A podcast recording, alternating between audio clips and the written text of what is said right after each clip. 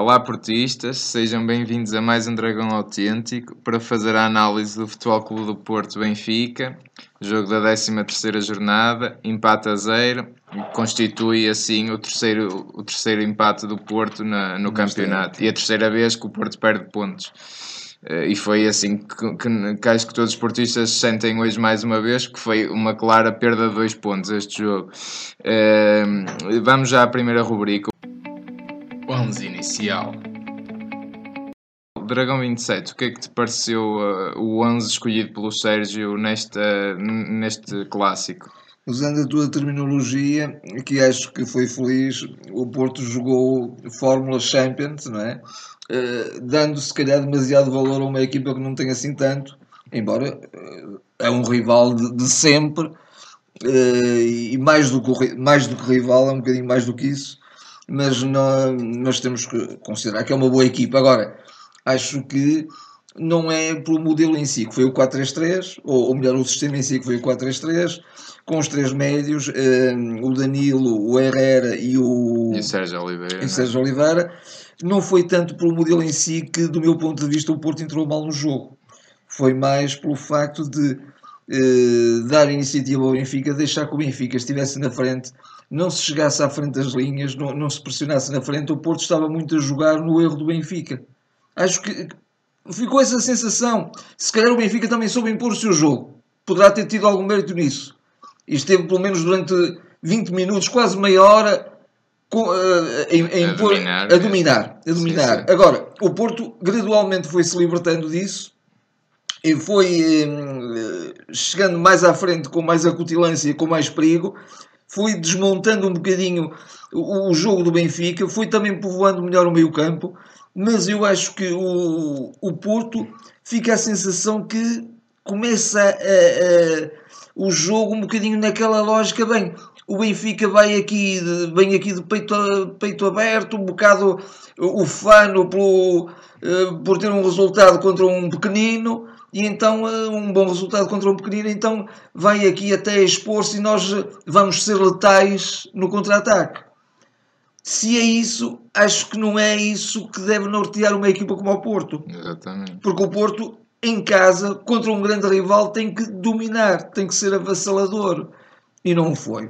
Não, e eu, lá está, acho que o 11 é, é, determinante para o desenrolar do jogo, porque de facto a escolha não só do Sérgio Oliveira, mas também do Marega que volta assim ao 11, não é? Uhum. Depois de ter estado lesionado claramente a ideia era e muito volta, espaço... se me permite, sobretudo por causa do, do Corona não está. Sim, é? também, também. Porque também. na lógica de, de um 4-3-3 não seria o Marega, seria eventualmente o Corona. Não sei, não sei. Ou não. Uh, ou, ou, não. não, pronto, ok. Uh, mas de facto a combinação Sérgio Oliveira com passos longos e as corridas do Marega, e, e até foi muito à custa disso que o Porto começou a soltar da, da pressão do Benfica. Mas acho que, que curiosamente o Benfica começa o Benfica começa com a bola porque o pontapé de saída mesmo do jogo é, é, do, Benfica, é do Benfica e ganha um canto ou dois cedo e a pressão começa a partir daí. Curiosamente também foi algo que correu logo bem ao Benfica. Sim. Mas pela atitude do Porto, da forma como saía, recorrendo demasiado ao jogo direito, via-se claramente que aquilo também foi estratégico e eu não compreendo porquê, sinceramente. Não porquê também. Acho que foi. Eh, eu não colocaria este, este 11 com o terceiro médio, não, não, desfazendo o Sérgio Oliveira, que fez o seu jogo e, e esteve muito bem, sempre é posicional, bem. sempre certinho no passe, mas depois o que se via era um meio-campo muito lento eu via muitas vezes o Felipe e o Marcano sem linhas de passe, porque os, os três médios chegaram a estar parados os três ao mesmo, ao tempo. mesmo tempo. Eu vi isto a acontecer várias Tem sido vezes. uma marca um bocadinho do, do jogo do Porto. E uma coisa que eu também vou referir, acho que uma das marcas do jogo, depois vamos lá, não é? Foi sobretudo precisamente por não haver essa mobilidade, esse dinamismo, essa dinâmica que, que tem que haver. Tem que, eu cheguei a, a, dizer durante o jogo que tinha que correr mais a bola do que os jogadores. Para, mas para isso é preciso que haja um posicionamento, um posicionamento muito, muito versátil e muito dinâmico dos jogadores. Os jogadores não têm que se cansar eh, como aconteceu muitas vezes, em que um jogador pegava na bola, isso foi recorrente em todo o jogo do Porto. Mesmo na segunda parte, quando o Porto esteve sempre por cima, uh, havia um jogador que pegava na bola e queria ele resolver o jogo. Isso viu-se em vários momentos. O Brahim, então, foi, foi um bocadinho à exaustão isso. Podemos entrar, então, assim, na rubrica aos momentos do jogo. momentos do jogo. Uh, sim, e podes continuar, que de O- facto também concordo O- com Os isso. momentos do jogo, acho que houve, houve vários momentos. Houve um primeiro momento em que o, o Benfica dominou territorialmente. O Porto jogou Sem, diga-se já, sem criar oportunidades. sem criar oportunidades. Eh, o, Isso é uma verdade. O, o Porto jogou um bocadinho, na minha perspectiva, procurando o erro do Benfica. Depois, o Futebol do Porto teve sempre uma grande consistência defensiva, que gradualmente, que gradualmente cresceu no jogo e desdobrou-se melhor para a frente. Melhora também o posicionamento do Porto um bocadinho no meio campo e também começa a melhorar a qualidade de passe. Segundo momento, o momento em que o Danilo faz um- o primeiro remate do Porto, aos 24 minutos. Isto é paradigmático. E, portanto, e de alguma maneira aí fez-se uma inversão do jogo. E o Porto foi, eh, eu acho que o, a último quarto de hora do jogo foi um, um- um- da primeira parte, perdão, foi equilibrado. A segunda parte foi toda do Porto. Terceiro momento, toda a, toda a segunda, segunda parte, parte. toda a segunda parte com muitos lances falhados. E também, repito, com muitos eh, passos falhados. Não é admissível que uma equipa como o Porto falhe tantos, tantos e tantos passos. O Danilo muitas vezes falhou passos. O Herrera falhava passos. O, o, o, o Brahimi não falhava passos, mas perdia a bola. Perdeu muitas vezes a bola. E, e- e isso foi recorrente. É assim, eu, eu também tenho, tenho de facto de dar aqui algum mérito à forma como o Benfica se disposicionou em campo e, e de certa forma manietou completamente o jogo do Porto, pelo menos entre linhas. O meio-campo do Benfica esteve muito consistente. Uh, e isso- gás, e, e depois foi perdendo o gás e isso dificultou o Porto. Agora, o Porto tem culpa própria no sentido em que entrou lento, entrou apático. Isto era um jogo, o próprio Sérgio Conceição disse que é um jogo para 6 pontos. E onde é, que- onde é que se viu o Porto com vontade de, de ganhar esses 6 pontos? Eu não vi esse Porto, vi na segunda parte ao fim, porque quer dizer, esse Porto na primeira parte então não existiu. E eu fiquei surpreendidíssimo com a entrada do Porto. É um momento do jogo, porque normalmente uma entrada forte, impositiva da equipa da casa marca o jogo, porque portanto podia ter marcado logo um ou dois golos e se calhar o Benfica teria se destabilizado e o jogo Sim, teria sido sim. outro. Quer dizer, isso, isso para mim é o grande momento do jogo. É Ok, eu acredito que o Porto tenha eh, querido entrar forte, mas não entrou. E o facto é que a forma como se disposicionou em campo e, e o, seu modelo e o seu sistema de jogo não ajudaram a isso. Portanto, Não eu não estou assim tão eh, de acordo com o Sérgio Conceição que o Porto queria entrar forte e impositivo. Não me pareceu, sinceramente, não me pareceu. Ou- Posso ou estar a então- ser ou então injusto, Não, não soube fazer não também. soube fazer. Eh, o, o- o- eu, eu- eu referi de alguma maneira três momentos no jogo, mas dentro do terceiro momento há vários momentos decisivos. São momentos em que de facto o futebol do Porto, um remate do Brahimi, um remate do Filipe também ao lado, o- os dois remates do, Marega? do Marega, que são falhanços inacreditáveis. Inacreditáveis. Eh, É o- aquele o pior momento- lado do Marega, não é? Que ele tec- tecnicamente é menos dotado, a verdade é que é aquele jogador que, que carrega uma equipa às costas, mas muitas vezes falha, falha, falha nesses golos e daí eh, foi tão importante, eh, na minha opinião, e acho que foi um, um, um momento também marcante no jogo a saída do Abubacar, mas continua. Há também um momento decisivo no jogo, que era o momento em que o futebol do Porto até chegou ao gol.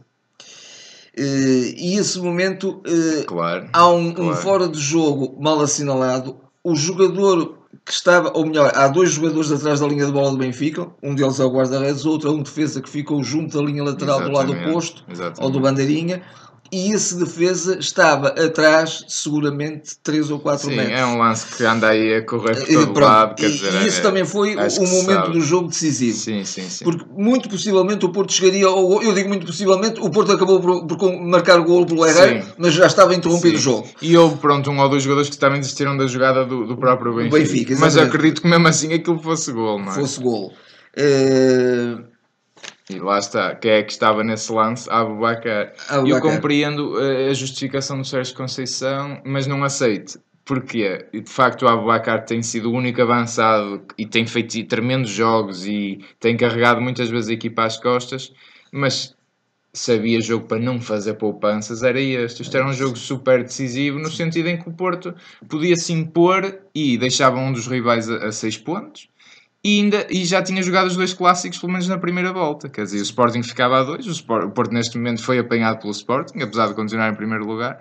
Portanto, o jogo pesava nisso tudo. Retirar o Abubacar, eu já tenho dito em, em inúmeras análises que o grande, para mim, o grande fator decisivo e diferente do Porto este ano é precisamente o Abubacar. Porque eu acho que se o Porto continuasse com o André Silva, com todo o seu valor, e, e o Diogo Jota e avançados desse estilo, o Porto ia ter muitos jogos determinados a zero. Quem sabe verdadeiramente marcar gols na equipa do Porto, E com faz- todo o respeito por todos os outros avançados, é o Abubacar. Portanto, retirar o Abubacar, por muito que ele estivesse cansado, não era jogo para o fazer. Eu acho que o Abubacar fez um grande jogo, estava presente, estava com vontade de resolver. Era daqueles jogos que se sentia que o Abubacar iria marcar mais tarde ou mais cedo. Está nesse lance que o gol foi anulado, é o que remata em primeira instância para o Bruno Varela e é um jogador que não falharia quase certeza os gols que o Marega falhou, o que não quer dizer que ele lá estivesse naqueles locais, mas acho que aí também foi um erro tremendo retirá-lo. Até- O Soares até entrou bem, não está isso em causa. Em mas- contrapartida, a entrada do Otávio esteve muito bem. Muito bem, ora, isto, isso também é um ponto importante e, e desculpa estar-te a interromper, porque eu acho que,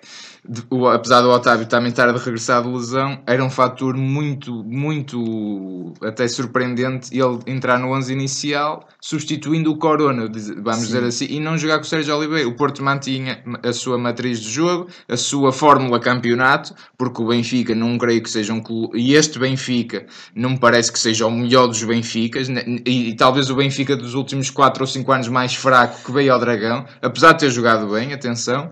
eh, E, e jogar com o Otávio não- Jogar com não o era a Otávio- mesma coisa que jogar com o Sérgio. Uh, não, pronto, completamente. até Se viram porque- as dinâmicas que foram Até criadas com ele, não é? Podia jogar muito mais próximo do tal modelo do 4-4-2 e não perdendo eh, a cutilância no meio campo, porque o Otávio também sabe, é um jogador do meio campo, é um 10, não é? O Otávio partia de- de- do interior muitas Agora não sei vezes. se o Otávio teria já a condição física para fazer o jogo todo. Não, o Porto precisava de entrar forte. E aí o Otávio ajudava a isso. Nem que ele jogasse meia hora, se rebentasse todo, entre aspas, e depois tivesse que sair porque estava fa- fatigado. A entrada era determinante. E isso para mim foi uma leitura errada. E uma abordagem errada do Porto, pronto. Apesar do Porto merecer claramente ganhar, quer dizer, se há, se há clube com oportunidades 4 ou 5 de caras, é o Porto, de facto. Mas eh, o, o, o que também é preciso prever é assim: o, o Benfica é, é dos clubes, talvez, pronto, também acredito que seja a nossa visão como portistas, mas é, é dos clubes com mais sorte nos ressaltos. Claro que eles têm méritos porque eles insistem e, e não desistem de lance nenhum, mas eles ganham os ressaltos o, o todos. lance mais perigoso do, do Benfica foi de um ressalto, foi de uma oferta de um jogador do o Porto. Não é? Quando, qua- e foi quando o José Sá saiu muito E bem muito à bem. bola e fez muito bem a mancha, não é? Mas portanto, o Benfica já sabe que tem um bocadinho essa, ajuda da sorte, seja lá o que é que isto quer dizer, mas acho que todos os esportistas sentem um bocadinho isto, pelo menos. Portanto, a saber desta sorte, o Porto não podia ter 5 oportunidades de caras, tinha que ter 30 e só teve 5. E não marcou, depois não marcou, porque o Benfica tem aquela pontinha de sorte e o, e o Marega não estava inspirado, logo hoje, pois claro, porque era o Benfica. Mas o Porto precisava ter 30 oportunidades e só teve 5. Portanto, acho que nesse aspecto está tudo dito, não é? O Porto merecia ganhar, mas tinha que fazer pela vida e, e e tinha que jogar. E volto a dizer que é mais um jogo em que o Porto continua a atuada do vir a perder gás nos últimos 5 ou 6 partidas, que o Porto não é aquele Porto do início da época. E isso preocupa. Qu- Quantas marcas do jogo? Marca do jogo.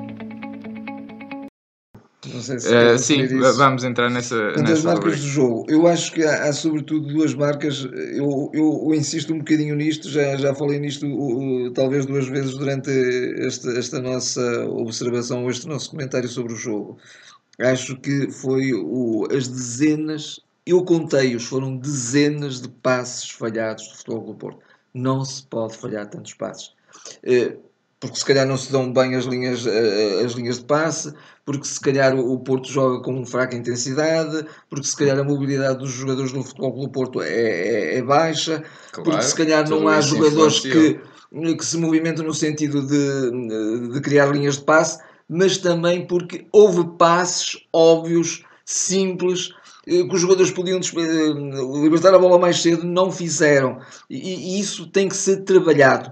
O Porto tem trabalhado muito bem, por exemplo, os lances de bola parada, mas a, a qualidade de passe está a ser uma peixa na equipa do Porto. Claramente, acho que é uma marca do jogo. Outra marca do jogo, do meu ponto de vista, é, pese embora uh, um, um, jogo, uh, mais uma vez, menos bem conseguido do Porto, acho que a atitude deste grupo, o espírito deste grupo, está intocável. É, como é óbvio. E isso, Também não põe isso em questão. há vários sinais, há vários sinais. Eh, São sinais que, que têm muito, muito significado e muito valor. A maneira como toda a equipa se solidarizou com o Marega por ter falhado dois lances escandalosos, a forma como o Marega viveu com tristeza o falhanço desses lances e a forma como o próprio Sérgio, quando fizeram a roda no final, Sérgio Conceição, treinador, dirigiu as palavras que ele dirigiu ao grupo não foi, não foi por ele. Eu soube disto porque ele o disse na conferência de imprensa, mas já tinha sabido disto quando vi também A roda. a, a roda, porque ele dirigiu-se para ele e os jogadores que estavam ao lado dele, a abraçá-lo, bateram-lhe na cabeça a confortá-lo. E portanto, há um espírito tão bom. Quando o Porto acabou o aquecimento, todos os jogadores vieram, um, eh, cada um cumprimentou todos os colegas. Cada um cumprimentou os restantes 10 que iam jogar.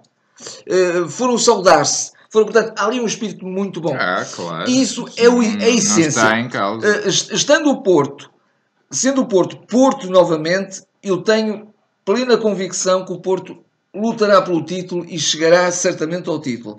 Agora, tenho pena de facto pelo jogo que o Porto fez. Sim, E- o que me assusta mais é, é no futebol jogado, não é? Sim. E já agora em relação ao Mar, é, é impossível não, confron- não confortar um colega teu que corre e que carrega uma equipa às costas equipa, daquela maneira, por muito mais tosco, entre aspas, que seja tecnicamente, quer dizer, é impossível. Ele, eu, eu até considero o Danilo o homem do jogo pelo, pelo todo o desgaste e toda a luta de meio campo que ele ganha ao, ao Benfica, mas o Marega também claramente é um dos concorrentes, só não é se calhar por causa dos falhanços, não é que o desvalorizam assim tanto. E, e é? o Porto, e o Porto tem que voltar outra vez ao registro de, pese embora eh, tenha tudo contra ele, contra tudo e contra todos, tem que ganhar e para isso tem que fazer muito mais.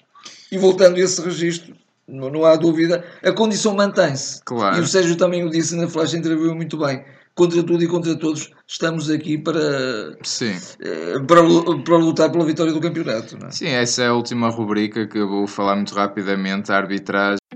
Arbitragem. Eh, porque acho que não é. Sinceramente, nem vou falar, acho que toda a gente viu. Há, há- há um ou dois penaltis, não é? Há um também lançou do Jardel sobre o Marega, Sobre salvo Marega. Na minha perspectiva, Também- é penalti. também é penalti uma rasteira. Ninguém refere esse lance, mas eu acho que é. Eh, há, há, a mão do Luizão que eu até posso perdoar, mas o facto é que foi uma mão que, te- que queria um desvio na bola e era a expulsão do Luizão, o que não quer dizer que o Porto até marcasse penalti, da forma como o Porto estava eh, um bocado pouco feliz e pouco, pouco eficaz, não é? pouco inspirado, acho que é essa a palavra certa. Mas, portanto, mais uma e o golo, o golo anulado, não é? Eh, Mal anulado, portanto, acho que depois disto foi mais uma, uma grande o- obra do, do povo que, que, que eles não têm problema de ir a qualquer campo como- fazer isto, portanto, disse- só, me, só me segue, não é? como também disse o nosso, É uma o festa. nosso treinador, não foi um penalti que foi sonegado ao Porto no último jogo e agora mais um ou dois, na minha perspectiva, neste jogo. Claro. Foram mais seis Já para trás. anteriormente. Só que não se notou porque o Porto ganhou categoricamente Claro, esses claro. jogos. é? Sim, mas continua lá e se formos a ver em jogo jogar, a questão é que o Porto baixando um bocadinho o ritmo perde logo pontos. E os outros há jogos que fazem miseráveis e que têm o, o penalti, porque é penalti e, e- e muitas vezes nem é, mas pronto, quando é muito bem, e ganha e só os três pontos. Portanto, e é assim. Mas o Porto não, não tem as mesmas regras, como se sabe, e tem que, tem que fazer pela vida, tem que andar da perna, porque em duas jornadas perdeu 4 pontos, portanto tem que andar da perna. Uh, está assim terminada esta análise. Comentem também connosco, partilhem o vídeo nas vossas redes sociais, subscrevam o canal, sigam-nos no iTunes, façam estrelas. E estaremos de volta agora para mais um embate decisivo, já quarta-feira contra o Mónaco. Até lá. Até lá.